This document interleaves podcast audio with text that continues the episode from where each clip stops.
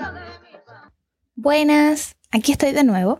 Me encanta saber que te animaste a seguir conmigo durante este recorrido de un par de minutos a través de la tradición oral campesina y todo lo que gira alrededor de la mitología cubana más tradicional. Quédate junto a mí. Hoy te traigo un par de historias de Tierra Santa, ¿sí? Porque no hay cosa más sagrada que la tierra de uno. Estas son para que te desveles, ¿o no? Ya veremos. Yo soy Arlene, y si no tuviste la posibilidad de escuchar el primer episodio, te cuento que este es un podcast inspirado en el libro Cuentos de Guajiros para pasar la noche, del autor René Batista Moreno, y está dedicado a Samuel Feijó, quien fuese uno de los más prestigiosos escritores de Cuba.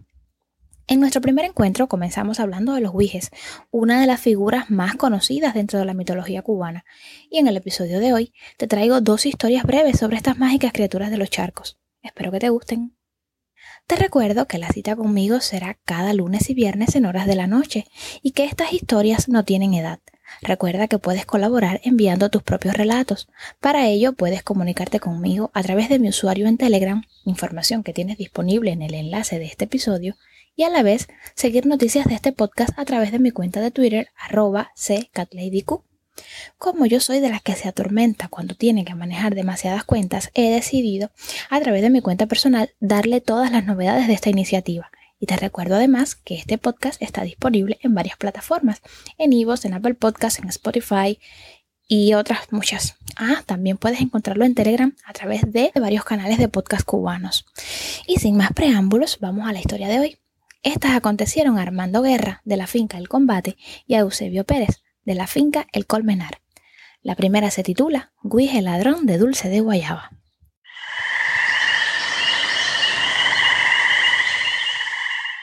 Una vez pasamos mi hermano y yo por Poza Redonda. Esto está cerca de Camajuaní, rumbo a Remedios.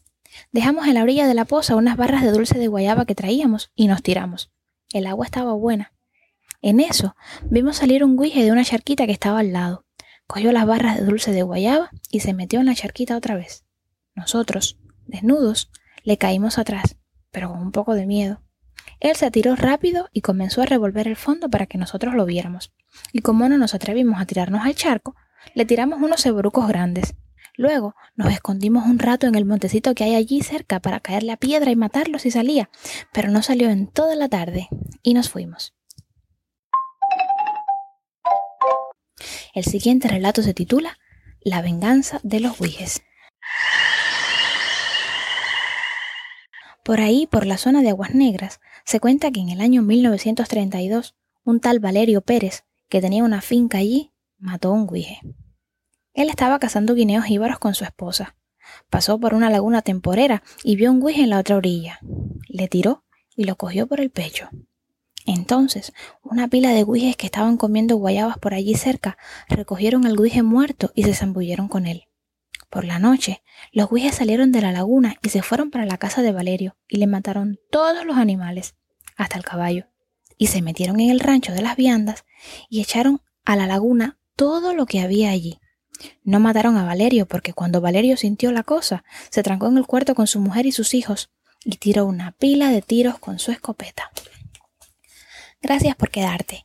El próximo lunes nos acercaremos a otros personajes de la mitología cubana a través de historias muy guajiras, para que te desveles conmigo, ¿o no? Ya veremos. Hasta entonces, un beso.